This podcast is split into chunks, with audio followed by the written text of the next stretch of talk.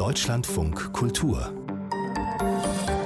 Diskurs Ja, guten Abend. Ich freue mich sehr auf dieses Gespräch, das ich mit diesen beiden Herren, meinen beiden Gesprächspartnern über Freiheit heute und über Freiheit zu Luthers Zeiten diskutieren darf.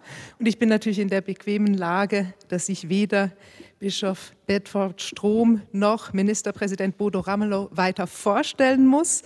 Aber die Frage der Freiheit, auch die, sie brennt uns dermaßen unter den Nägeln, dass man sie vielleicht auch kaum einführen muss.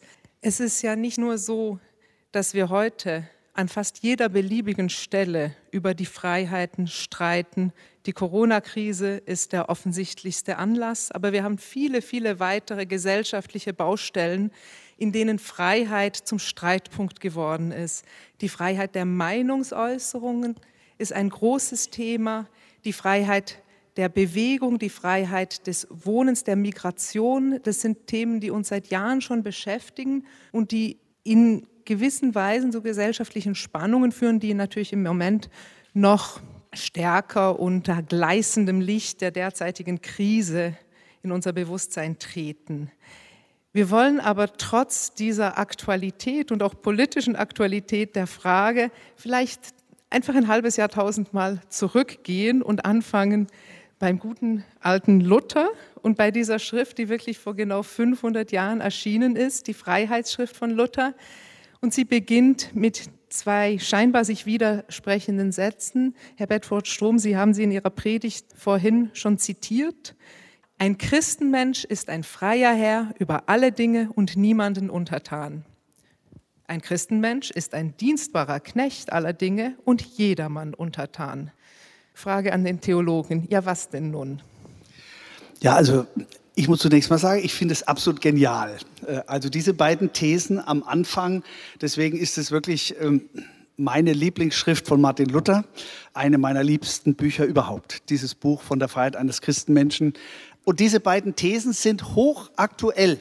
Man muss ja sagen, das Wort Freiheit ist ja ein Megathema unserer Zeit. Und man könnte jetzt viele Beispiele dafür nennen, dass dieses Thema überall vorkommt. Aber die Frage, wie interpretiere ich Freiheit, die ist eben sehr strittig.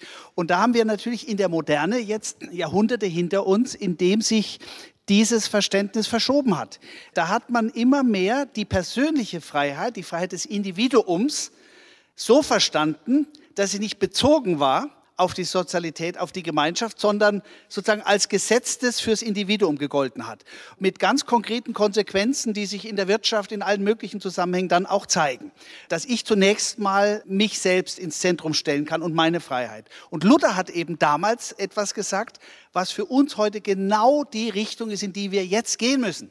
Nämlich, dass diese Freiheit des Einzelnen immer bezogen werden muss auf mein Verhältnis zum Nächsten, zum anderen. Freiheit ist nie zu verstehen äh, nach Luther, diese christliche Freiheit ist nie zu verstehen ohne die Liebe. Das ist das ganz Entscheidende. Und wenn er sagt, ein Christenmensch ist ein freier Herr aller Dinge und niemandem untertan, dann heißt es, ich kann mich vor den Kaiser hinstellen, ich kann meinem Gewissen folgen, ich kann für meine Überzeugungen eintreten und lass mir von niemandem, von keiner Autorität irgendetwas sagen, wovon ich nicht selbst überzeugt bin und sage ja dazu. Aber ich folge diesem Gewissen und das heißt aber auf der anderen Seite eben nicht, dass ich mich von 100 Optionen für eine entscheiden kann, dass das der entscheidende Punkt bei Freiheit ist. Oder dass ich unabhängig bin von anderen und mein eigenes Ding machen kann, sondern Freiheit heißt, dass ich genau aus meinem Gewissen heraus, Luther würde sagen, aus meiner Bindung zu Christus heraus, für den anderen da bin, mich in ihn hineinversetze, die goldene Regel wirken lasse, alles, was ihr wollt, dass euch die Leute tun sollen, das tut ihnen auch. Also nachvollziehe, dass ich doch genauso behandelt werden wollen würde, wenn ich in der gleichen Situation der Not wäre. Also diese Liebe und die Freiheit, die kann man nie voneinander trennen. Herr Ramelow, Sie entstammen ja selber einer lutherischen Familie, auch mit berühmten Vorfahren, durchaus theologischen. Der Johann Philipp Fresenius ist ein Vorfahre von Ihnen mütterlichseits. Wie viel lutherische Theologie ist sozusagen Ihnen familiär noch wichtig und was ist Ihre heutige Beziehung zu Luther oder auch zu dieser Freiheitsschrift, zu so einem lutherschen Verständnis von Freiheit und Liebe, wie es Herr Bedford Strom gerade erläutert hat? Naja, wir sind ja an einem spannenden Ort. Gotha hat einen wesentlichen Impuls darauf, dass was heute das moderne Staatswesen ist. Das beginnt mit Luther und der Fürstenhof hier hat sich das zu eigen gemacht. Er wollte ein reformatorischer Musterstaat sein und Luther hat ja auch klar formuliert, schafft Schulen, schafft Bildung. Das war ein Auftrag, den findest du hier in Schloss Friedenstein. Und Schloss Friedenstein entsteht am Ende der Verheerung des Dreißigjährigen Kriegs. Es ist hochmodern. Ich würde mir wünschen, wenn die Schiiten und die Sunniten in der Welt hier nach Gotha kämen und sich inspirieren lassen würden von Schloss Friedenstein. Und äh, wenn ich mir dann überlege, wir sind hier in der Kirche, in der vor 30 Jahren die Friedensgottesdienste den Impuls gegeben haben, dass die Bürger von Gotha sich selber ermächtigt haben. Sie haben sich die Freiheit genommen in dieser Kirche. Und jetzt zitiere ich eine andere Person, die damals sozusagen das Gegenmodell war, Rosa Luxemburg, die den Satz geprägt hat, die Freiheit ist immer die Freiheit des Andersdenkenden. Und dieses Transparent, das äh, vor 31 Jahren bei der LLL-Demo gezeigt wurde, wurde runtergerissen. Und die Stasi hat die Leute weggefangen, die dieses Transparent von Rosa Luxemburg gezeigt haben. Und da sieht man den Spannungsbogen, wenn die Freiheit, die gebunden ist an Verantwortung, so interpretiert wird, als ob auch die Verantwortung schon die Vorgaben macht, wie wir frei zu sein haben, dann geht es schief. Weil dann gibt es eine Autorität, und die hat Luther genau vor 500 Jahren in Frage gestellt. Diese feste Autorität, die sagt, nur wenn du so bist und dem folgst, was ich dir sage, und das ist das Spannende, was vor 500 Jahren passiert. Luther wollte keine neue Kirche, er wollte keine Kirchenspaltung, er wollte die Reformation und er wollte in der Reformation den einzelnen Menschen in den Mittelpunkt des Glaubens stellen. Das war ein völlig neues Modell, weil bis dahin war die Obrigkeit kirchlich geprägt und die Trennung zwischen Staat und Kirche gab es nicht, sondern Kirche war Teil des Staates und die staatliche Autorität war Teil der Kirche. Und deswegen beginnt an dieser Stelle mit dieser sehr persönlichen Auseinandersetzung von Martin Luther das, was ich heute auch den modernen Verfassungsstaat nenne. Und wenn ich das in Gotha sagen darf, der älteste Freistaat der Vereinigten Staaten von Thüringen. Vor 100 Jahren hat sich hier die Bevölkerung die Freiheit genommen, hat den ersten Freistaat gegründet. Und der Impuls war die Grundlage zu dem, was das heutige Thüringen ist. Also es sind mehrfache Wechselbeziehungen, die diesen Ort spannend inspirieren und tatsächlich das, was wir heute Modernität als gesellschaftliches Modell haben, ist dort grundgelegt, was wir uns nachher anschauen werden.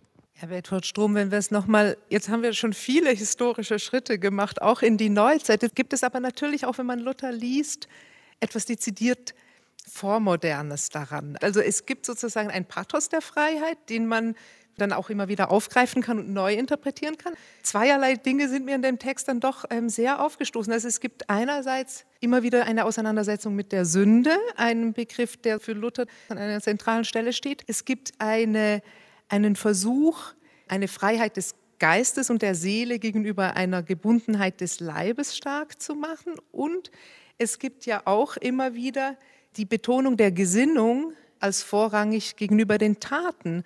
Und das war eigentlich das, was mich politisch am meisten interessiert hat an der Schrift. Also es geht nicht darum, was ich tue, sondern nur, wie ich es meine. Nein, da ist ein ganz enger Zusammenhang zwischen der inneren Freiheit und der äußeren Freiheit. Also zunächst mal zu dem, was Sie äh, einleitend gesagt haben. Selbstverständlich ist Luther kein moderner Mensch. Da steckt alles Mögliche vor Moderne in dem drin, was er da sagt. Und äh, die Art, wie er mit Teufeln umgeht, ist für uns heute erfrischend. Und immer wieder zitieren wir es auch gerne, weil wir auch heute noch was daraus äh, lesen können. Aber selbstverständlich war die Art, wie er darüber gedacht hat, vormodern. Äh, deswegen kann man auch Luther jetzt nicht hochstilisieren zu einem Vorkämpfer der Menschenrechte im direkten Sinne. Aber natürlich hat dieser Freiheitsimpuls, der ihn hat vor dem Kaiser stehen lassen, der ihn zu seinen Überzeugungen hat stehen lassen, der dem Gewissen einen zentralen Stellenwert gegeben hat, natürlich etwas zu tun äh, mit der Entwicklung der modernen Menschenrechte. Auch dann, wenn Luther selber diese Menschenrechte so natürlich noch nicht vertreten hat. Aber was Sie gesagt haben zur inneren Freiheit, das ist ein Missverständnis Luthers gewesen, was man schon bei Herbert Marcuse zum Beispiel findet, was aber richtig aus meiner Sicht, das muss ich so deutlich sagen, falsche Lutherlektüre ist. Denn es meint, dass man bei all dem, was Luther über die innere Freiheit sagt, dass ich frei bin von meinen Sünden. Wir mögen dieses Wort heute nicht mehr.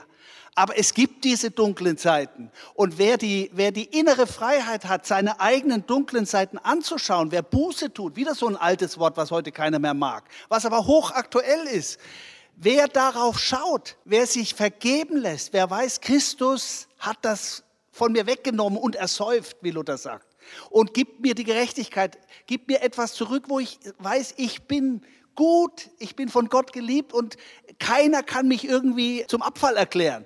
Wenn ich das in mir weiß, dann bin ich frei. Und was passiert jetzt? Das ist die entscheidende Frage. Dann passiert nicht das, was Marcuse offensichtlich da dann äh, sich vorstellt. Ich bin mit mir und Gott im Reinen und damit ist das passiert, was Luther eigentlich äh, meint.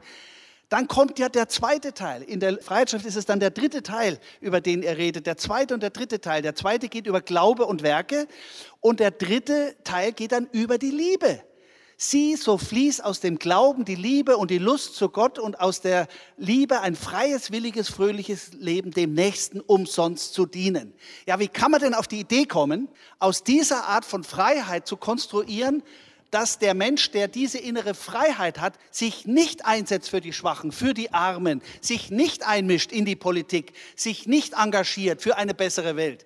Luther selber, das muss ich in der Deutlichkeit mal sagen, weil mir das manchmal wirklich schleierhaft ist, wie man Luther auch in der akademischen Welt so interpretieren kann, als ob er sagt, haltet euch aus der Politik raus. Luther selber hat sich leidenschaftlich gegen den Frühkapitalismus eingesetzt. Der hat den Leuten den Marsch geblasen, die da Verantwortung getragen haben, den Leuten in der Wirtschaft und den Leuten in der Politik. Nie und nimmer wäre der auf die Idee gekommen, sich aus der Politik rauszuhalten. Deswegen ist es ein absolutes Konstrukt, was Luther schlicht falsch versteht. Sehr interessant. Eine vielleicht, wenn Sie schon sagen, Luther mischt sich in die Politik ein und die Kritik am Frühkapitalismus ist ja wahnsinnig spannend. Es gibt allerdings einen Punkt, wo eine politische Interpretation, zumindest einer Freiheitsschrift, sehr stark abwehrt. Das ist der deutsche Bauernkrieg. Also diejenigen, die gehen dann hin und wollen damit einen Aufstand machen und Luther sagt, nee, so habe ich es aber nicht gemeint. Ich weiß nicht, ob das Ihnen, Herr Ramelow, als Politiker dann irgendwie einleuchtet.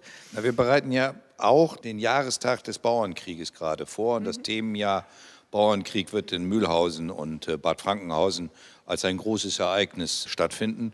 Und genauso wie die DDR versucht hat, sich Thomas Münzer als frühen Sozialisten einzuverleiben, ist äh, das Verhältnis, was wir gerade zu Luther gehört haben. Also jeder interpretiert da noch anderes hinein und projiziert etwas drauf. Aber tatsächlich, also Martin Luther ist in seiner Zeit gebunden. Er hat Blicke, die ich visionär nenne, aber er war gebunden in seiner Zeit. Sein Verhältnis zu Frauen ist aus der heutigen Sicht eine Katastrophe. Also Entschuldigung, dass ich das einfach mal sage. Wir gucken, wie wir Frauenförderung jetzt auch in den Landtag hineinkriegen und wie wir es schaffen, dass wir Gesetze so orientieren, dass die andere Hälfte unserer Bevölkerung die gleichen Rechte auch wahrnehmen kann. Und darüber streiten sich im Moment alle Rechtsphilosophen. Martin Luther hat das klar beantwortet. Die Frauen haben eine bestimmte Aufgabe immer drei Schritte hinter dem Mann und äh, da sollte man ihn jetzt ja nicht in einen aufklärerischen, modernen Menschen umfummeln. Das äh, wäre ihm nicht gerecht. Aber die Frage, Bedford Strom hat es gesagt, die Frage, wenn man sich seiner Sünde klar wird und die spannende Frage, die wir immer im Reformationsgedenken debattiert haben, Herr Bedford Strom und ich haben auch mehrfach Gelegenheit gehabt, über sowas zu reden. Wenn Luther heute da wäre, und mal schauen würde auf seine antisemitischen Schriften und wir mit ihm darüber ins Gespräch kämen, wie er Texte verfasst hat, die die Nazis begierig aufgenommen haben, um die Massenvernichtung damit zu begründen. Und die Frage, die uns umtreibt in der heutigen Zeit, wie gehen wir in Wittenberg mit der Judensau um? Und dieselbe gibt es ja in vielen anderen Kirchen und Domen. In Erfurt äh, im, im, großen Dom, im Mariendom, ist sie auch im Schnitzwerk drin. Also es ist ja Teil der Zeit, über die wir reden. Und wir müssen aufpassen, dass wir nicht mit Maßstäben von heute an die Reflexionen aus die Zeit herangehen. Also wenn ich Luthers Kampf gegen den Ablasshandel ökonomisch interpretiere, dann behaupte ich, also meine Sicht darauf, er hat sich darüber geärgert, dass das Kapital nach Rom abfließt. Also er hätte schon gerne Ablasshandel betrieben, aber dann bitte für die Region und für das, was sie selber gebraucht haben. Also das spitze ich jetzt mal zu. Thüringen fest. Also, naja, also Sein erster Punkt war, dass diese Form von Genehmigung und Lizenzierung, um es mal neudeutsch zu sagen, und sein Verhältnis zu den Fürsten war geprägt, dass er einerseits denen den Marsch geblasen hat, also er hat ja klare moralische Dimensionen an Machtausübung und an die Fürsten formuliert, aber gleichzeitig hat er gesagt, gebt dem Fürsten, was des Fürsten ist. Und äh, das war die Trennlinie zu den Bauernkriegen und zu Thomas Münzer. Ja, also äh, über die Geschichte mit dem Ablass müssen wir nochmal reden. Äh, da bin ich anderer Meinung. Also auch wenn es Thüringen, dem heutigen Thüringen zugute gekommen wäre, hätte er das nicht gemacht. Aber das ist eine eigene Geschichte. Warum ich jetzt gerne nochmal was sagen möchte, ist wirklich, die Irrtümer Martin Luthers sind so offensichtlich an vielen Punkten. Ihn da jetzt als Helden zu stilisieren, wäre völlig falsch. Der schlimmste Irrtum war in der Tat äh, diese Hetzreden gegen die Juden am Ende seines Lebens. Dafür haben wir auch im äh, Reformationsjubiläum in der Paulskirche 2017 vor den versammelten Vertretern des Judentums habe ich da ausdrücklich meine Scham zum Ausdruck gebracht und um Vergebung gebeten. Und ich habe auch gesagt, ich kann es mir eigentlich nicht anders vorstellen, als dass Martin Luther selber bei diesem Irrtum und bei anderen Irrtümern die erste seiner 95 Thesen, die wir 2017 gefeiert haben, ernst genommen hätte. Weil unser Herr und Meister Jesus Christus gesagt hat, tut Buße, Deswegen soll das ganze Leben des Gläubigen eine Buße sein. Und dazu hätte Martin Luther, wenn er jetzt heute hier sitzen würde, ziemlich viel Anlass auch gehabt. Bauernkriege, das muss man jetzt schon ein bisschen differenzierter anschauen. Natürlich äh, sind die schrecklich, die Schriften, äh, wieder die mörderischen Rotten der Bauern, die man da lesen kann, wie, wie er sagt, schlagt rein auf die revolutionären Bauern. Man muss es aber schon ein bisschen den Hintergrund kennen. Luther hat die Freiheitsartikel der Memminger Bauern ausdrücklich unterstützt die für soziale Gerechtigkeit eingetreten sind, die die Armen äh, ins Zentrum gerückt haben. Das hat er unterstützt inhaltlich. Was er nicht unterstützt hat, war die Art, wie die Bauern diese Forderungen dann mit Gewalt vertreten haben. Und da ist er völlig übers Ziel hinausgeschossen. Er wollte sozusagen, dass die Obrigkeit für Ordnung sorgt allerdings auch so, dass soziale Gerechtigkeit dabei eine zentrale Rolle spielt. Insofern war er tatsächlich an der Obrigkeit orientiert. Wir würden es heute unter demokratischen Bedingungen den Rechtsstaat nennen, der auch sagt, äh, es kann nicht jeder sein Recht in die Hand nehmen, sondern es muss vom Staat, vom Recht geregelt werden. Wir hatten noch kein E-Mail und solche Dinge damals. Der hat damals die Meldungen über die schlimmen Massaker an den Bauern noch nicht selbst gehört gehabt, als er diese Schrift geschrieben hat. Dann hat er diese Schrift geschrieben, während die Bauern am Boden lagen schon. Und äh, deswegen ist diese Schrift natürlich in ganz übler Weise so äh, äh, benutzt worden, dass die, die schon am Boden lagen, noch mehr geschlagen wurden. Trotzdem sage ich, selbst wenn das nicht so gewesen wäre, ist das, was er da sagt, für unsere heutigen Maßstäbe absolut überzogen. Der Kern dessen, worum es ihm bei all diesen Obrigkeitsaussagen ging, ist im Prinzip aber das, was wir heute Rechtsstaat nennen, dass es sozusagen ein Gewaltmonopol gibt. Und er hat nicht sich anschließen können einem Ansatz, der revolutionär sozusagen auch mit Gewalt versucht, die Obrigkeit zu stürzen. Das müssen wir heute anders sehen. Und insofern ist es richtig, dass man da kritisch gegenüber Luther ist. Aber man muss jetzt schon auch genauer hinschauen, was man genau kritisiert und was im Prinzip ein Anliegen war, was nachvollziehbar ist. Etwa, wenn man Berichte gehört hat, wie auch Bauern durch die Dörfer gezogen sind, Frauen vergewaltigt haben, all diese Dinge, wo wir auch sagen würden, da muss äh, Recht geschaffen werden. Wir können nicht ausgehen davon, dass damals eben ein Rechtsstaat, wie wir heute ihn äh, haben und, und lieben, äh, dass es den schon so gab. Äh, deswegen ist der Zeit, die Zeitdifferenz zu berücksichtigen. Trotzdem muss man an der Stelle klar sagen, diese Schrift über die mörderischen Rotten der Bauern ist aus heutiger Sicht unakzeptabel. Also die Maßstäbe von heute, das ist ja ein wahnsinnig interessantes Thema, was auch gerade viele Debatten ja auch begleitet. Wir haben ja im Moment eine große Debatte über, wie gehen wir mit historischem Rassismus um, mit der Aufklärung, dem Kolonialismus, wie gehen wir mit dem problematischen Erbe um. Also nicht nur unserer Religion, darüber reden wir schon länger, sondern tatsächlich auch unserer Philosophie, unserer humanistischen Staatslehre, die wir im 18. Jahrhundert entwickelt haben. Und das ist natürlich tatsächlich so eine Gretchenfrage. Wie gehen wir eigentlich um mit einem problematischen Erbe? Und man kann natürlich auch in jede jüngere beliebige Vergangenheit, also Sie haben vorhin gesagt, Luthers Verhältnis zu Frauen war katastrophal. Also mir fielen auch ein paar Politiker der 50er Jahre zum Beispiel ein, wo das nicht so viel Ach, besser war. Ich kann Ihnen war. das noch aktueller sagen. Wir reden von Westdeutschland 1972, da ging es um die Frage der ehelichen Pflichten. Und da heißt es, die Ehefrau in dem Urteil 1972 in Westdeutschland ausgeurteilt. Die Ehefrau hat nicht nur den ehelichen Beischlaf zu ermöglichen, sondern sie hat dabei Lust zu zeigen.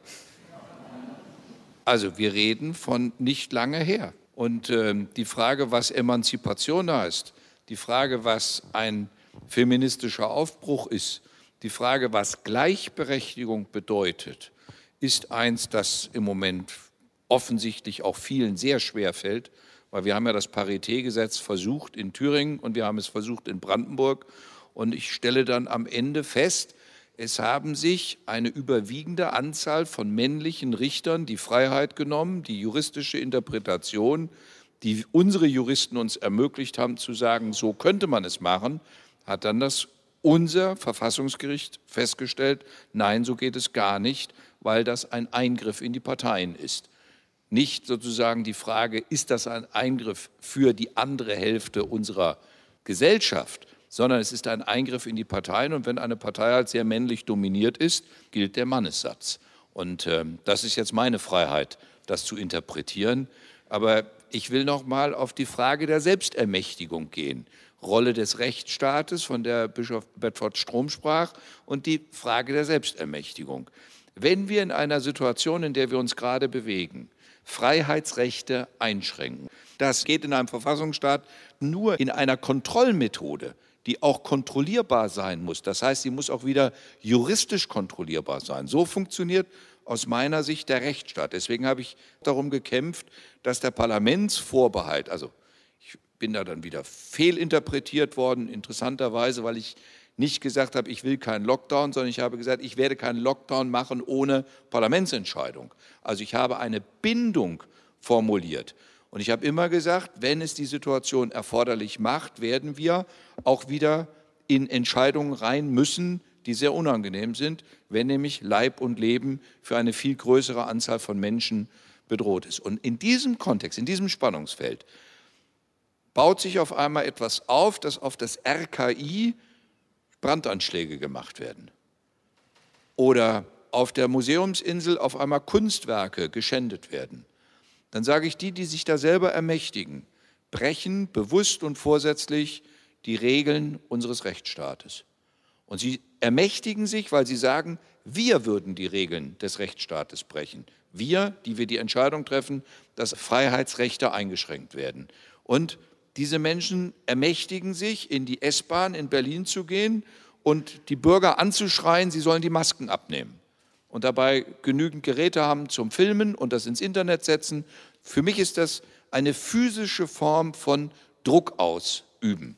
Und das sind Grenzen, die da massiv überschritten werden. Und da müssen wir aufpassen, dass wir in der Situation, in der wir uns jetzt befinden, nicht am Ende den demokratisch verfassten Rechtsstaat auch schwer beschädigen. Also wir kämpfen eigentlich gegen ein Virus. Wir kämpfen gegen eine schwere Erkrankung. Und mit denen, die sagen, diese Erkrankung gibt es gar nicht oder die Schwere der Erkrankung kann man gar nicht feststellen. Und wir sind in Thüringen über Monate hinweg extrem gut durch die Situation gekommen. Und jetzt steigt überdynamisch auch in Thüringen die Zahl der Infektionen. Und die Sorge, ich komme jetzt gerade von der Meldung, dass ein erstes Krankenhaus 23 Mitarbeiter unter Quarantäne stellen musste. Dieses Krankenhaus hat sich heute von der Notfallversorgung abmelden müssen. Unser Krankenhaussystem in Deutschland an sich ist schon vor Corona weit über der Grenze gewesen. Und mit Corona kommt es jetzt an eine Leistungsgrenze. Das heißt, ich kann sagen, ich habe 850 Betten, intensivmedizinischer Betten, aber wenn ich am Ende kein Pflegepersonal habe und keine Ärzte, kann ich trotzdem niemanden mehr retten. Und deswegen müssen wir aufpassen, dass wir die Infektionsraten tatsächlich brechen. Und das sind unangenehme Entscheidungen, aber ich halte sie für unabwendbar und unabweisbar. Und der, der sich dagegen wehren will, der muss dann gerichtlich dagegen vorgehen. Das ist das Recht im Rechtsstaat, dass man dann feststellen kann, sind unsere Entscheidungen begründet gewesen, sind sie belegbar gewesen und sind sie vom Gesetzgeber gedeckt. Deswegen mein Votum auch für einen Parlamentsentscheid, das vorher notwendig ist und ich erwarte einfach, dass auch der Deutsche Bundestag endlich eine Entscheidung als Bundestag trifft und wir es dann im Bundesrat auch mit einer entsprechenden Entscheidung absichern. Ja, ich glaube, Ihre Sorge um den Rechtsstaat, die wird derzeit breit geteilt. ein Thema, was sozusagen sich an Luther da anschließen lässt und was mich auch sehr beschäftigt hat in den letzten Tagen, ist das Thema Gewissensfreiheit. Herr Bedford-Stumm, Sie haben es ja nochmal sehr schön auch klar gemacht, also nur seinem Gewissen verpflichtet, also diese Standhaftigkeit, auch diese Instanz des eigenen Gewissens. Was aber, wenn dieses Gewissen falsch liegt? Also ist das sozusagen eine theologische Möglichkeit überhaupt, weil wenn wir diese ganzen Debatten und Kämpfe jetzt auch um so etwas wie Corona, die wissenschaftlichen Daten dazu, die politischen Maßnahmen anschauen, dann kann jede Seite von sich behaupten, sie folge da ihrem eigenen Gewissen. Und es gibt ja auch eine Möglichkeit, dass man sozusagen gegen die Maßnahmen zur Bekämpfung des Virus so etwas wie eine Gewissensstandhaftigkeit in Anschlag bringt. Also wenn ich mal sozusagen diesen, diese Position verteidigen würde wollen, was ist dann das Kriterium dafür, dass ich nur meinem eigenen Gewissen verpflichtet bin? Wie kann man das theologisch lösen? Also, wenn wir jetzt von Luther her denken, äh, von vor 500 Jahren, aber wie ich finde, keineswegs äh, irgendwie von gestern, dann spielt eine ganz zentrale Rolle die Liebe. Gewissen ist nicht im luftleeren Raum, gerade für Luther nicht. Gewissen ist für Luther damals noch nicht im demokratischen Staat, sondern vom christlichen Glauben her gedacht. Christusbindung, die schult mein Gewissen. Wir sind inzwischen nach den Jahrhunderten der Aufklärung in einer pluralistischen Gesellschaft, wo Menschen auch andere Quellen des Gewissens haben, an dem sich ihr Gewissen orientiert. Und es ist ein, eine Aufgabe in einem Staat für den sozialen Zusammenhalt, genau darüber im Gespräch zu sein. Jetzt im Hinblick auf solche Entscheidungen wie bei der Pandemie da wird es natürlich hochaktuell, woran mein Gewissen eigentlich gebunden ist. Wenn ich mich unter Berufung auf das Gewissen in einer Weise betätige, wenn ich in einer Weise handle, die das Leben anderer Menschen gefährdet oder sogar vernichtet, dann kann ich mich nicht auf das Gewissen berufen. Und deswegen ist schon sehr wichtig, ob es darum geht, dass ich eine Auffassung vertrete, die kann auch völlig konfus sein oder irre sein aus der Sicht eines anderen die darf ich vertreten. Wenn aber die Tatsache, dass ich diese Auffassung vertrete und dann auch in die Tat umsetze, andere Menschen gefährdet, dann endet eben meine Gewissensfreiheit. Der Satz von Rosa Luxemburg wurde schon zitiert und, und das ist etwas, was sehr, sehr stark auch in diesem reformatorischen Freiheitsbegriff letztlich begründet liegt, dass die Bindung, die Verantwortung für die anderen immer mitgedacht wird, wenn wir von Gewissen reden. Man kann sich nicht für alle Handlungen oder alle Taten auf das Gewissen berufen. Wenn andere dafür mit dem Leben bezahlen, ist die Berufung auf das Gewissen, ich würde sagen, gegenstandslos. Ich will mal versuchen, einen anderen Blick ganz kurz mal reinzuwerfen, der denselben Spannungsbogen umschreibt. Ich erinnere mich an die Auseinandersetzung über die Frage Tempolimit auf Autobahnen oder auf Straßen. Und der Slogan in Deutschland, also Deutschland ist das einzige Land in Europa, das kein geregeltes Tempolimit auf den Autobahnen hat. Und der Slogan war immer freie Fahrt für freie Bürger. Und wenn ich mir angucke, wie hoch die Todesrate ist beim Autofahren durch Unfälle und wie sehr wir das Lebensrisiko Autofahren bei uns verinnerlicht haben und uns nicht davor fürchten, wenn wir ins Auto einsteigen und dann meinen, man müsste aber mit 200 über die Autobahn. Und es gibt dann noch welche, die dann meinen, in der Stadt noch Rennen fahren zu müssen. Da bin ich froh, dass die höchsten Gerichte jetzt entschieden haben, das ist auch Mord. Das ist nicht mehr nur noch Totschlag. Wer solche Autorennen sich liefert und dabei Menschenleben bewusst und vorsätzlich in Kauf nimmt, dass sie getötet werden, begeht einen Mord. Das ist eine neue Kategorie, die jetzt die Gerichte eröffnet haben. Das finde ich total spannend. Aber dieser Freiheitssatz, freie Fahrt für freie Bürger, ist etwas, das lange Westdeutschland geprägt hat und den Aufstieg unserer Autoindustrie immer begleitet hat. Und trotzdem ist die Frage, ist dieser Satz überhaupt richtig? Und müssten nicht diejenigen, die dann auch Opfer von einer solchen Entwicklung sind, ein Recht haben zu sagen, ich habe auch ein Recht auf meinen Schutz? Und im Übrigen wäre eine entschleunigte Form von Autofahren auf Autobahnen sogar lebensschützender. Ich bin oft in Amerika unterwegs gewesen und ich war immer irritiert, wenn ich aus Amerika, wo ich als Selbstfahrer unterwegs war, wenn ich nach Deutschland wieder gekommen bin. Also am Anfang habe ich mich erst mal ein paar Tage davor gescheut, wieder auf deutschen Autobahnen selber zu fahren. Deswegen der Freiheitsbegriff, der nicht an Verantwortung gebunden ist, Also in dem Fall die Freiheit zu rasen, die nicht gebunden ist an die Frage, nehme ich das Risiko, das ich für andere in Kauf nehme, nehme ich das vorsätzlich in Kauf, dass ich das ausblende oder sage ich, wir regulieren es so, dass wir alle gemeinsam nur 120 fahren, aber dafür, und das ist immer mein Scherz, ich sage, ihr müsst doch alle froh sein, wenn ihr mit 120 auch ans Ziel kommt. Und zwar gemütlich und entspannt. Und nicht mit 200 in den Stau fahrt und euch dann wundert, wie viel Zeit ihr vergeudet habt, äh, Lebenszeit, Energie und Wirtschaftskraft. Deswegen, ich will nicht nur über Corona reden. Ich habe auch langsam Beklemmungen, dass wir alles, was wir an Themen haben, die uns im Moment umtreiben, immer nur eingedampft werden auf ein einziges Teilelement und am Ende sehen wir die anderen Lebensrisiken nicht mehr. Ich will damit Corona nicht verharmlosen, das ist nicht zu verharmlosen. Ich will nur sagen, an Sepsis stirbt in Deutschland jeden Tag 154 Menschen. Und an Pneumonie sterben in Deutschland jeden Tag 110 Menschen. Ich rede von Lebensrisiken, die wir haben, die wir kennen müssen, die wir einordnen müssen.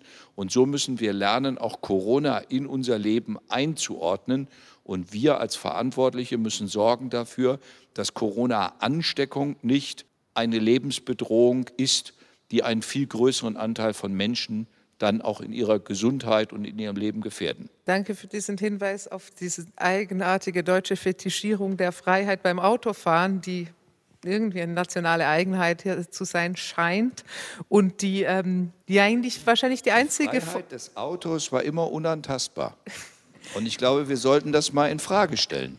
Es scheint aber auch der einzige wirklich starke sozusagen Strom des wirklich harten Libertarismus zu sein in diesem Land. Dafür kann man vielleicht dann auch umgekehrt dankbar sein, weil er in anderen Bereichen eben sich weniger durchschlägt. Also wenn wir eben über Gesundheit sprechen, dann reden wir viel schneller über gegenseitige Rücksichtsnahme und das ist ja wahrscheinlich auch ein Vorteil.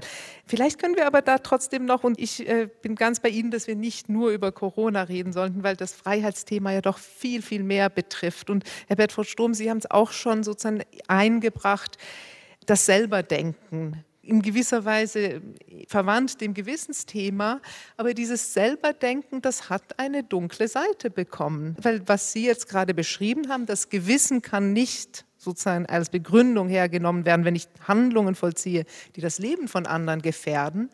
Aber es gibt ja noch einen Zwischenschritt und der Zwischenschritt ist das Wissen. Also es gibt durchaus Menschen, die glauben besten Wissens, dass es sozusagen keine Gefahr sei für andere Menschen. Das ist jetzt wieder das Corona-Beispiel.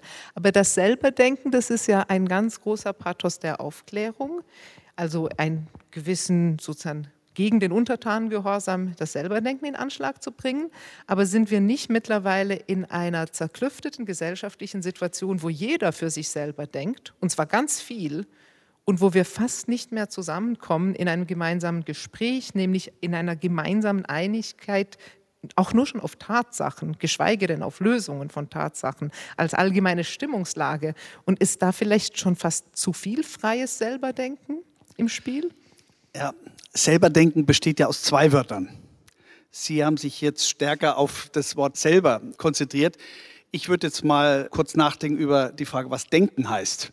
Selber denken, nicht abstrusen Gefühlen oder im Internet eingeredeten Mythen folgen. Das ist nicht denken. Ich sage das mal in der Härte.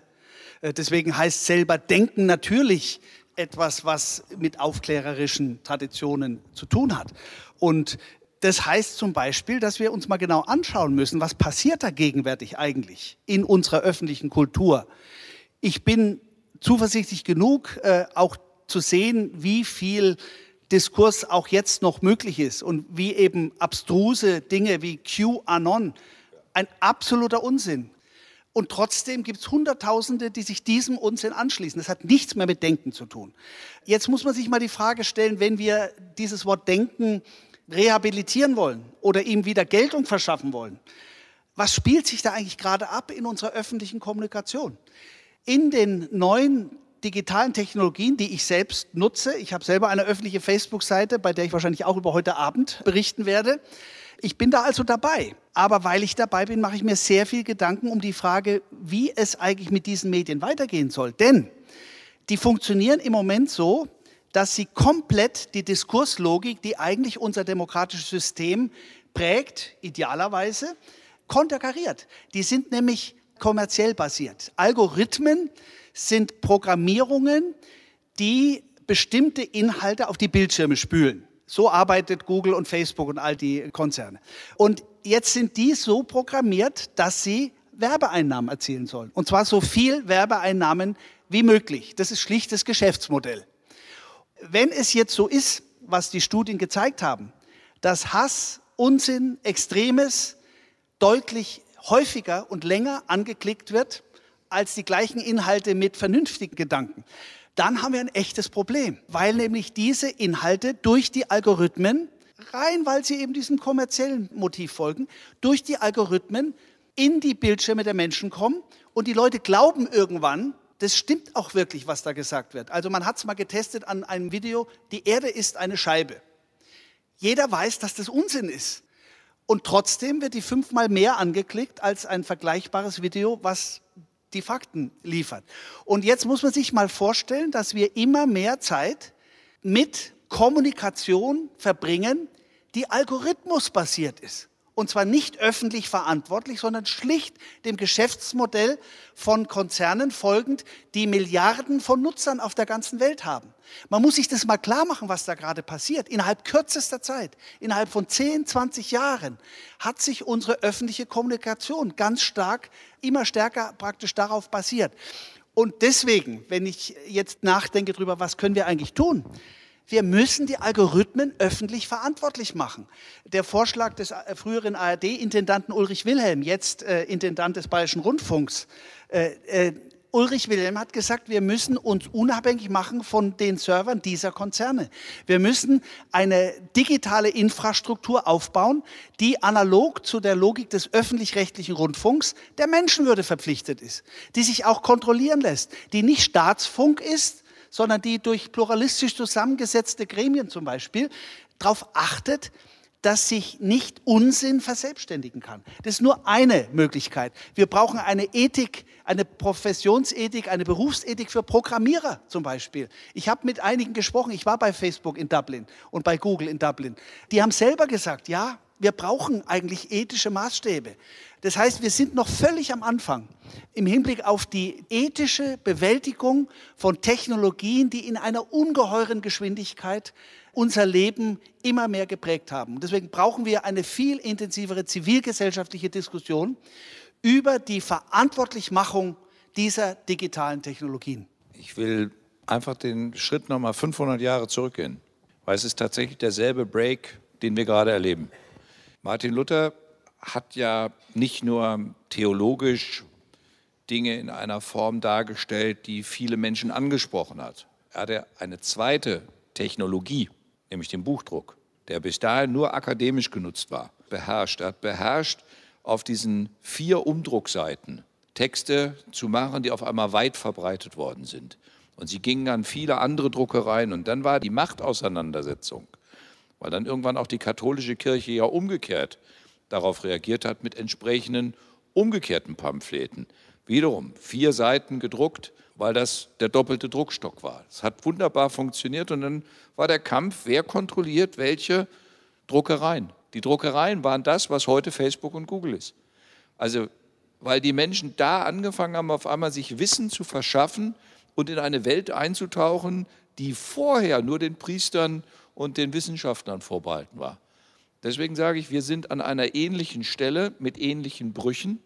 Wir denken jetzt, das sei was ganz Besonderes, aber in Wirklichkeit ist das die neue Form, dass eine Wissensvermittlung über uns hereinbricht, eine Fähigkeit, uns Wissen anzueignen. Beispiel, früher war man stolz, wenn man ein Meyers Lexikon hatte, es kam ja auch aus Thüringen, oder Brems Tierleben und äh, kam auch aus Thüringen. Ähm, das dachte ich mir schon, dass Sie die Beispiele so wählen. Ja, ja, ja. Wir können sie alle durchgehen, weil selbst äh, Konrad Duden hat einen Bezug auf Altenburg. Aber hat er mal dort hatte man, zum Mittagessen pausiert oder wie? nee, nee, nee, nee, auch die Druckerei war dort. Der Punkt, früher, noch vor 30 Jahren, hattest du ein großes Lexika zu Hause. Sie werden gar nicht mehr gedruckt. Es ist vorbei, weil alles über dieses kleine Handy auf einmal abrufbar ist. Und da passiert diese Wechselwirkung. Einerseits können wir und andererseits passiert da technisch das, was Herr Bedford Strom gerade gesagt hat, was nicht geregelt ist. Und das finde ich die eigentliche bedrohliche Auseinandersetzung. In Amerika hat man mal die privatrechtlich organisierte Telefonkrake geknackt, staatlich geknackt. Amerika hat die zerlegt und daraus entstanden sind die Babybells, weil diese Telefongesellschaft so übermächtig war, dass man gesagt hat, also der Staat muss doch auch in der Lage sein, sowas zu kontrollieren. An die großen Digitalkonzerne hat sich ja Europa mal versucht, jetzt ranzutrauen, indem sie gesagt haben, sie sollen wenigstens Steuern zahlen. Das wäre ja schon mal was, wenn unsere Händler in der Innenstadt nicht immer weiter bedroht werden durch Händler, die in der digitalen Welt sind und in Europa nur zwei Prozent Steuern zahlen. Ich halte das für eine Katastrophe, weil damit auch soziale Prämissen und auch rechtsstaatliche Prämissen zerstört werden, auch ökonomisch zerstört werden. Und dann kommt auf einmal die USA, Herr Trump, und sagt, also wenn die ihre ganzen Windfall Profits, die sie so machen, weil sie wesentlich weniger Steuern zahlen, da wo sie die großen Umsätze generieren, wenn sie die nach Amerika transferieren, dürfen sie die steuerfrei behalten. Ich halte das für eine Bedrohung, bei dem auf einmal die digitale Welt auch zu einer Bedrohung von realen Strukturen wird. Also wenn wir nicht zu Ende denken, dass das Liefern von Waren wiederum einen Fußabdruck in globalen Maßstab hinterlässt, weil alles mit Autos gefahren wird, gebracht und geholt wird, die Ware dreimal hin und her geschickt wird. Und wenn dann solche Dinge entstehen, dass eben auch am Ende dieser digitalen, wunderbaren, modernen Welt neue Ware einfach weggeschmissen wird. Also ethische Grundsätze auf einmal komplett außer Kraft gesetzt werden, wo dir ein großer Weltkonzern sagt, schmeißt es doch weg. Wir wollen es gar nicht mehr haben, selbst wenn es nicht gewollt ist. Da es unter einem bestimmten Wert ist, lohnt es sich nicht mehr, das überhaupt im Handling zu transportieren. Wenn wir über die Frage von Transportwegen, von realer Benutzung der Ressourcen, wenn wir alle diese Dinge nicht im Blick haben, dann wird diese digitale Welt auch Schneisen durch diese Welt schlagen, die höchst unangenehm sind, weil sie dann am Ende den Rechtsstaat, den wir hier gerade gemeinsam verteidigt haben und den wir feiern im Hinblick auf das, was mit Luther vor 500 Jahren begonnen hat, es wird an dieser Modernität und an der technischen Möglichkeit wird auch der Rechtsstaat scheitern, wenn er am Ende keinerlei Instrumente mehr hat, die greifen. Also wenn er die Steuerkraft solcher Unternehmen nicht regulieren kann, dann wird es das ein Auswirken auf alle Einzelhändler in der Innenstadt haben. Die können wir jetzt aktuell gerade besichtigen. Und wenn wir die Algorithmen nicht geöffnet kriegen, transparent gemacht kriegen, damit jeder weiß, wie dieser Algorithmus eigentlich funktioniert, dann ist das etwas, dass Sie nicht wissen, warum Ihr Handy jetzt auf eine bestimmte Sache zuallererst eine Information gibt, bei der Sie dreimal weiterklicken müssen, bevor Sie wissen, ob Sie die ungeprüft nehmen können oder nicht. Das ist eine gefährliche, auch eine antidemokratische Geschichte, weil sie auf einmal bestimmte Grundlagen unseres Agierens, unseres auch Interagierens verletzt. Wir haben jetzt den großen Schwung von der Medienkritik zur Globalisierungs- und Kapitalismuskritik und wir sind jetzt vielleicht auch schon wieder im Bogen zurück. Ich habe übrigens Anlass, einen Verdacht meinerseits zu äußern, dass äh, Luther heutzutage selbstverständlich seine Thesen auf Twitter veröffentlicht hätte. Es gibt auch einen Band derzeit gerade im Sachbuchmarkt, der heißt von Luther zu Twitter über Mediennutzung. Also sozusagen die, die Vorfront, die hätte er wahrscheinlich mitgemacht.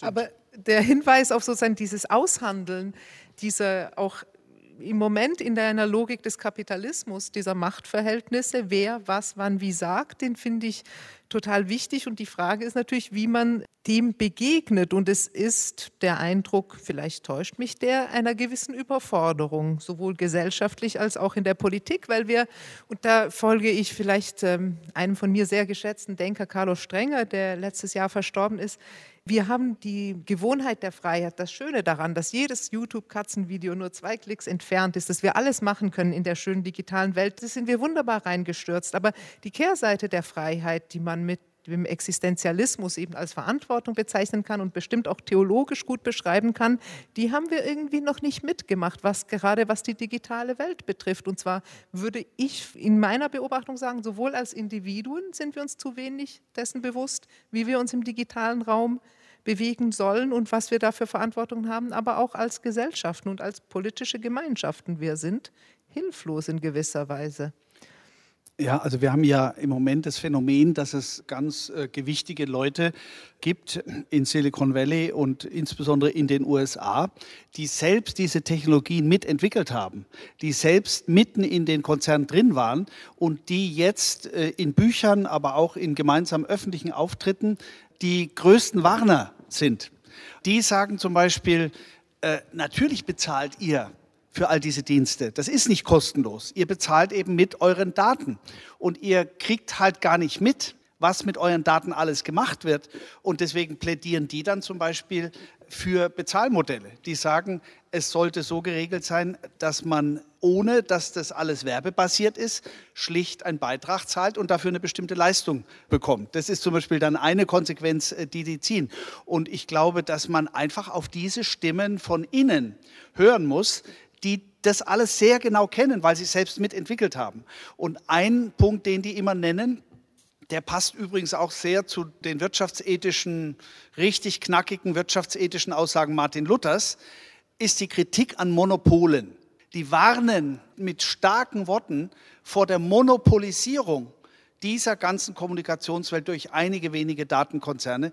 Da wird zum Teil dann auch Matthäus äh, zitiert, wer hat, dem wird gegeben und wer nicht hat, dem wird auch noch genommen, was er hat. Bei Daten, sagen die, ist es so. Wer die Daten besitzt, der wird steinreich, der hat eine ungeheure Macht. Wer die Daten nicht hat, wird abgehängt. Und das sind alles so Aspekte, die sind deswegen so schwer fassbar, weil sie halt mit Technologien zu tun haben, wo man sich normalerweise nicht so gut auskennt. Deswegen sage ich nochmal, wir müssen uns damit befassen, wir müssen das, was da passiert, demokratisch verantwortlich machen. Also wir würden doch alle sagen, Straßennetz, Eisenbahnnetz, da gibt es auch da einige Leute, die wollen das privatisieren, aber wir würden doch sagen, es gibt eine bestimmte Infrastruktur für unser Leben, wo bestimmte Grundbedürfnisse erfüllt werden, da hat es seinen guten Sinn, dass das öffentlich in öffentlicher Hand ist. Was erleben wir hier? Wir erleben, dass innerhalb kürzester Zeit diese digitale Infrastruktur von einigen genialen Erfindern und guten Geschäftsleuten entwickelt worden ist und jetzt darauf basierend einige ganz wenige das in der Hand halten. Und wenn man das jetzt mal vergleicht mit den Straßennetzen, macht eigentlich überhaupt keinen Sinn, dass das so ist. Eigentlich müssten wir alles tun, was wir können, um dafür zu sorgen, dass diese äh, demokratische Einbindung mit der Rasanz der technologischen Entwicklungen mitkommt. Äh, und dass auch die Gemeinverantwortlichkeit dieser digitalen Infrastruktur, dass die viel mehr Thema wird, als es im Moment ist. Die Argumente dafür speisen sich ganz besonders von Leuten, die es eben selbst auch mitentwickelt haben. Ja, die Frage, wie kommen wir da wirklich politisch raus? Weil ich meine, es ist auch eine Generationenfrage, ohne Zweifel. Aber tatsächlich schaffen wir das politisch, dass wir diese digitale Totalfreiheit irgendwie wieder in den Griff kriegen, bevor sie in eine totale Unfreiheit umschlägt. Und wir sehen, das muss man schon sagen, jetzt auch an den Beispielen, die Sie schon erwähnt haben, ja mittlerweile wirklich äh, die gefährlichen Schattenseiten dessen, was sich da ähm, entwickelt hat. Ich habe ja vorhin äh, die These gewagt zu sagen, dass Luther mit den beweglichen Lettern etwas Neues als Medium genutzt hat, was auf einmal einen Siegeszug hatte. Und dann können wir mal schauen, wie lange es gedauert hat mit diesem Informationsweg, den er genutzt hat. Er hat ihn ja unglaublich gut und geschickt genutzt dass er genau seine Texte so gemacht hat, dass sie genau auf diese Doppelstock-Druckplatten gepasst haben, dass sie gut bearbeitet werden konnten, dass sie weitergetragen wurden an die nächste Druckerei, von dort wieder verteilt wurden. Die Schweiz hat dann geguckt, dass sie das nicht zugelassen haben und die Katholiken haben geguckt, dass sie dann ihre Gegengeschichten gemacht haben. Ich meine, wir haben es im Reformationsgedenken auf der Wartburg gezeigt in der Ausstellung. Da hatten wir einen ganzen Ausstellungsteil dazu, wo es sich nur um diesen Propagandateil gehandelt hat. Aber das ist ja nur die Begleitmusik einer dann anbrechenden Phase, die zum Dreißigjährigen Krieg geführt hat. Und Schloss Friedenstein ist ja erst das Ende sozusagen dieses Prozesses. In Erfurt hatte man vorher versucht, dass die Katholiken und die Protestanten sich gegenseitig aushalten, weil die Stadtführung war katholisch und die Mehrheit der Bürger in Erfurt waren zu der Zeit schon evangelisch und die hatten schon eine vertragliche Vereinbarung, der vielleicht klüger gewesen wäre, wenn man so einen Weg gegangen wäre. Aber am Ende sind diese Auseinandersetzungen, deswegen können wir sie sehen auf dem, was sozusagen durch die Reformation in Gang gesetzt worden ist, aber was angestanden hätte, Also selbst wenn es mit dem Namen Luther nicht verbunden wäre, die Ungerechtigkeit war so massiv, die Bauern sind doch nicht losgegangen, weil sie nichts Besseres zu tun hatten, sondern die Bauern waren am Verrecken. Also die Ernten waren kaputt, das war die kleine Zwischeneiszeit. Also da sind ja ein paar Geschichten zusammengekommen. Und deswegen sage ich auch diese digitale Zeit. Wenn ich Ihnen auf Ihre Frage eine Antwort geben könnte, würde ich auch Lottozahlen vorhersagen können. Dann würde ich aber auch nicht hier sitzen weil ich würde nicht teilen. Ich war jetzt nur ein bisschen Nein. ängstlich, weil Sie den 30-jährigen Krieg erwähnten. Das naja, schien mir eine pessimistische Perspektive. Ich, ich kann keine Zeit sagen. Ich will Ihnen nur sagen, wir verschließen jetzt schon die Augen vor der blutigen Welt, die damit längst umgeht. Weil wir die billigen Textilien, die hier in den Markt gebracht werden, es uns nicht interessiert, mit welchen blutigen Fingern sie hergestellt werden und unter welchen katastrophalen Bedingungen Ware hergestellt wird, die für einen geringen Preis, die vielleicht für den fünffachen Preis hier hergestellt werden könnte, wir uns aber fünfmal mehr überlegen würden, ob wir sie so schnell wieder wegschmeißen würden. Also insoweit stecken da schon ein paar andere Fragestellungen mit drin. Und wir könnten uns schon angucken, wie die Arbeitsbedingungen in Bangladesch ist. Wir könnten das über die digitale Welt genau erfahren. Aber wir wollen lieber erfahren, wie wir billig dieses Produkt kriegen, das uns dann ganz schnell für einfach und weniges Geld ins Haus kommt. Und da wollen wir nicht wissen, zu, welchem, zu welchen wirklichen Konditionen das ist. Deswegen glaube ich, wir werden auch lernen müssen, gemeinsam uns eine ethische Grundfrage für uns wieder zu erarbeiten. Ich würde gerne schon noch mal Ihre wichtige Frage darauf antworten, die Sie gestellt haben. Wie können wir denn diese ganze digitale Welt, wie können wir das irgendwie unter Kontrolle kriegen? Äh, und ich glaube, das ist tatsächlich eine sehr schwere Frage, weil sie so international ist. Man agiert global und wir haben natürlich keinen globalen Rechtsstaat. Die Kultur im Umgang mit Digitalisierung in China ist eine völlig andere als in Europa. Und in den USA ist es nochmal wieder anders. Das ist in der Tat eine riesengroße Schwierigkeit. Ich will aber auch mal sagen, dass wir doch auch Erfolge da sehen können, an die man vielleicht vorher auch nicht geglaubt hätte. Nehmen wir mal das Stichwort Datenschutz. Ich weiß es noch sehr genau, wie man gesagt hat, Datenschutz kriegst du übernational eigentlich nicht hin. Schon in Europa kriegst du das eigentlich nicht hin. Und dann haben sich die Staaten Europas zusammengesetzt und am Ende ist, und ich sage das immer wieder, um mal zu zeigen, was Europa auch zustande bringen kann, am Ende ist die europäische Datenschutzgrundverordnung dabei rausgekommen. Ich habe vor zwei Jahren in den USA Vorträge gehalten an den Ostküstenuniversitäten zu dem Thema Ethik der Digitalisierung. Und das, was mich am meisten überrascht hat, war, mit welcher Bewunderung man dort auf Europa und den, die europäische Datenschutzgrundverordnung geschaut hat. Man hat in den USA sehr genau wahrgenommen, dass die Europäer das hingekriegt haben. Und Mark Zuckerberg stellt sich dann hin und wird plötzlich der größte Fan der europäischen Datenschutzgrundverordnung. Da staunt man dann. Europa ist da vorangegangen. Europa hat an der Stelle eine wichtige Herausforderung erkannt und hat es geschafft, was zustande zu bringen. Und ich glaube, das muss der Weg sein. Wir müssen einfach die Themen identifizieren äh, und wir müssen versuchen, über die Länder und dann auch Kontinentgrenzen hinweg da zu einem Konsens zu finden. Und dabei ist die Zivilgesellschaft von ganz besonderer Bedeutung. Wir brauchen eine europäische, aber letztlich eine globale Zivilgesellschaft. Und wer wäre für diese Zivilgesellschaft besser prädestiniert als die Kirchen zum Beispiel? Eine, äh, äh die Kirchen sind äh, eine Gemeinschaft, die weltweit vernetzt ist mit Basisgemeinschaften überall auf der Welt, aber einen gemeinsamen universalen Horizont hat. Und deswegen glaube ich, das sage ich auch bei uns in der Kirche immer wieder, wir müssen aktiv werden als Akteure einer weltweiten Zivilgesellschaft, die Humanität und Menschenwürde auch im digitalen Bereich äh, zum, äh, zum Thema macht. Meine Herren, ich bin froh, dass wir jetzt doch noch auf einem milde optimistischen Punkt gelandet sind, wo die Digitalisierung auch was Schönes sein kann, denn wir müssen langsam zu Ende kommen. Es ist schon spät, es wird auch schon kalt. Meine Herren, ganz herzlichen Dank für dieses Gespräch. Ja, danke Ihnen.